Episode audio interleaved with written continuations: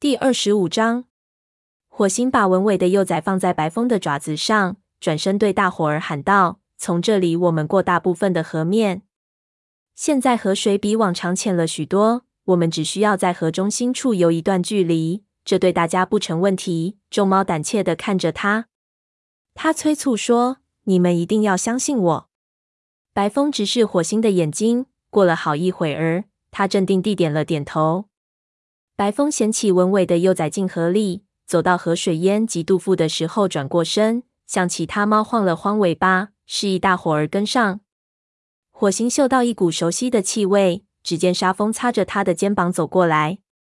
他凝视着沙风明亮的眼睛，沙风朝湍急的河流仰了仰鼻子，小声说：“你认为过河安全吗？”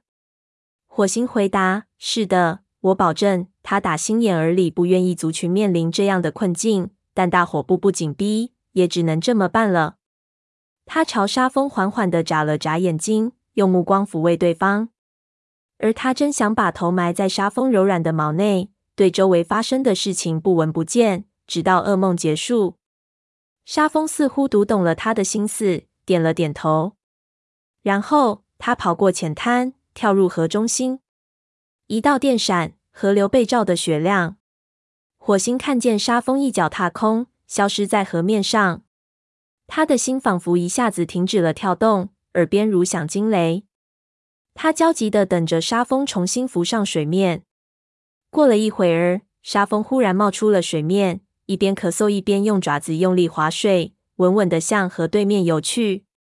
他挣扎着爬上对岸，湿毛紧紧贴在身上，大声招呼同胞们。只要四爪不停的划动，就没事了。火星为他感到骄傲。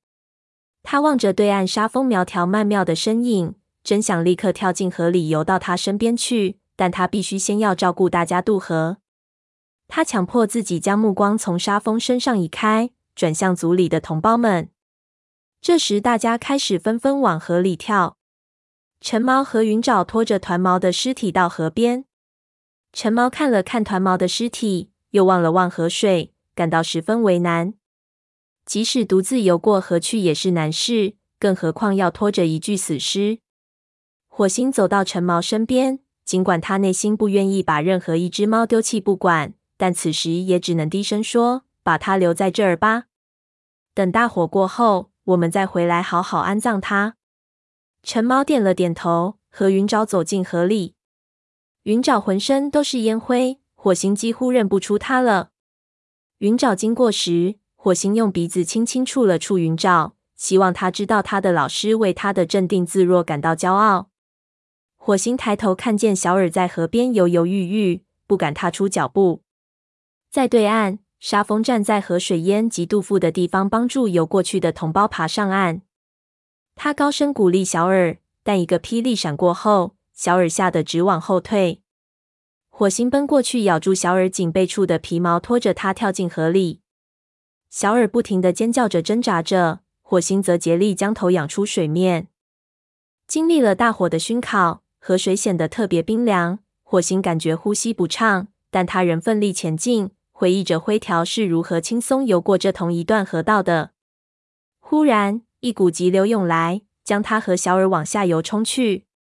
火星四肢用力划动。眼看距离对岸的缓坡越来越远，此时对岸是一道陡峭的土丘，他有些惊慌失措。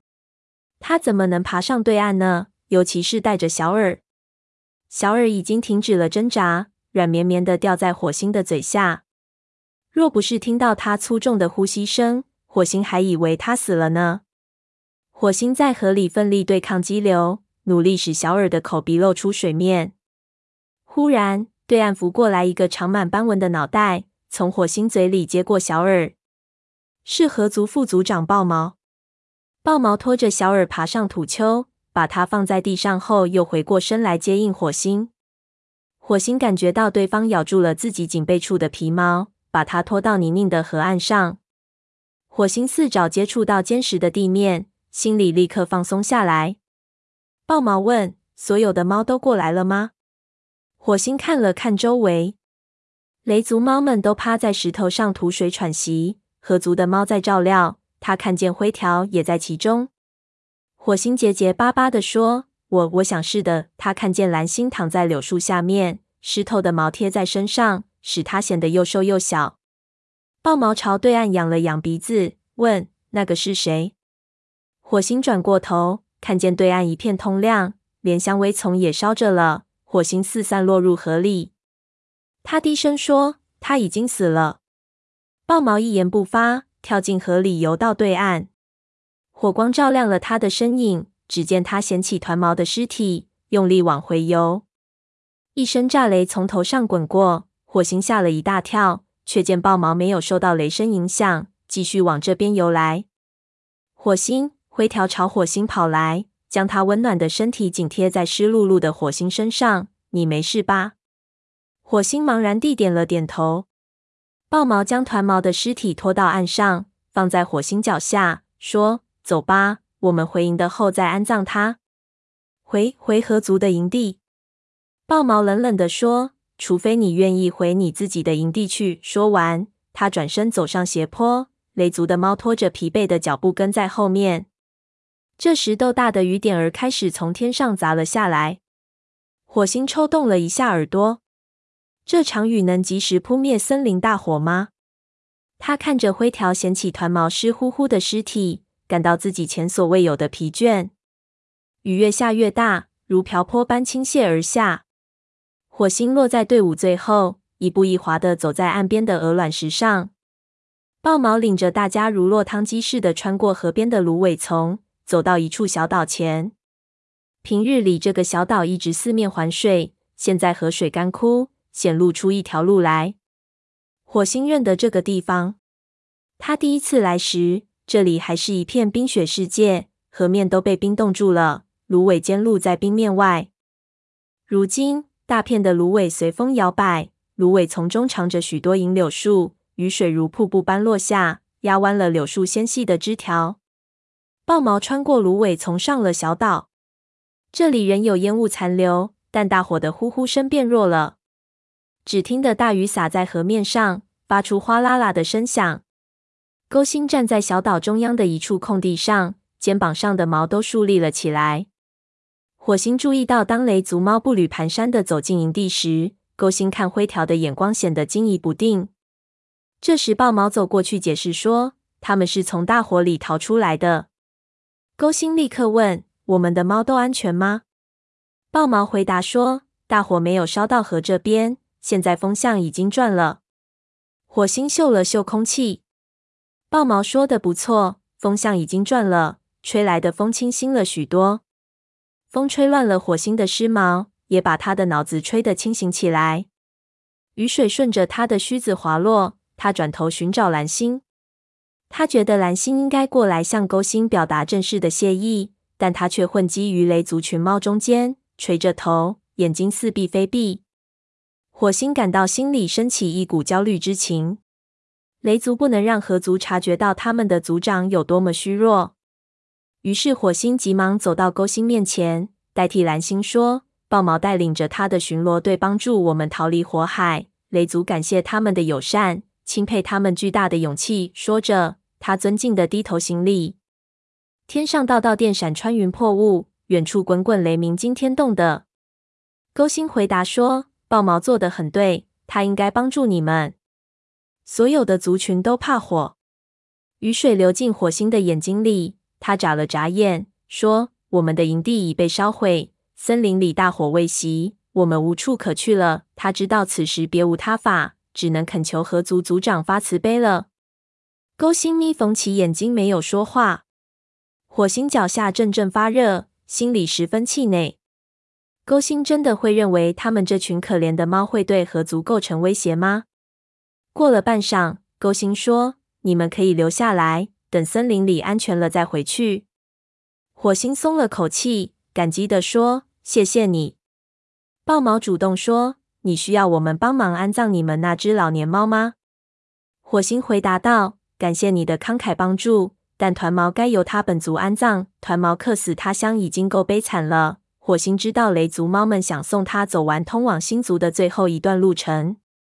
豹毛说。很好，我把他的尸体移到营门外，这样你的同胞们就能安安静静的为他守夜了。”火星点头道谢。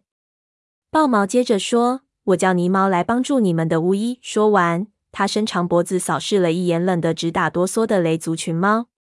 当他的目光落在雷族族长身上时，眼睛立刻眯缝起来，问：“蓝星受伤了？”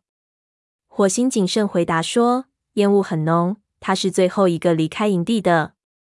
请原谅，我要去照看我的族群了。”他站起身。走到肩并肩坐着的云爪和小耳身边，问：“你们还有力气去埋葬团毛吗？”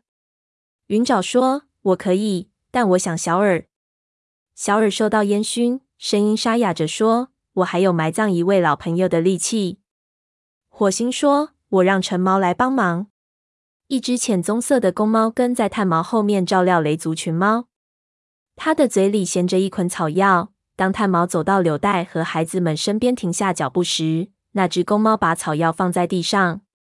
柳带把孩子们搂进怀里，这些小家伙们可怜兮兮的尖叫着，连奶水都吃不进。火星赶过去问：“他们没事吧？”炭毛点了点头，说：“泥毛建议我们喂他们一些蜂蜜，这样能使他们的情绪稳定下来。他们没什么事，不过吸进烟雾总归不是好事。”泥毛对柳带说：“他们能喝点儿蜂蜜吗？”柳带点了点头，感激的看着合族巫医泥毛从一团苔藓里挤出一滴粘稠的金黄色液体。他的孩子们刚开始还只是试探性的舔了舔，接着便贪婪的把蜜汁吸进嘴里。柳带看了十分高兴。火星见炭毛能够处理好这些善后事务，便走开了。他找到会场边的一个角落，坐下来开始清理身体。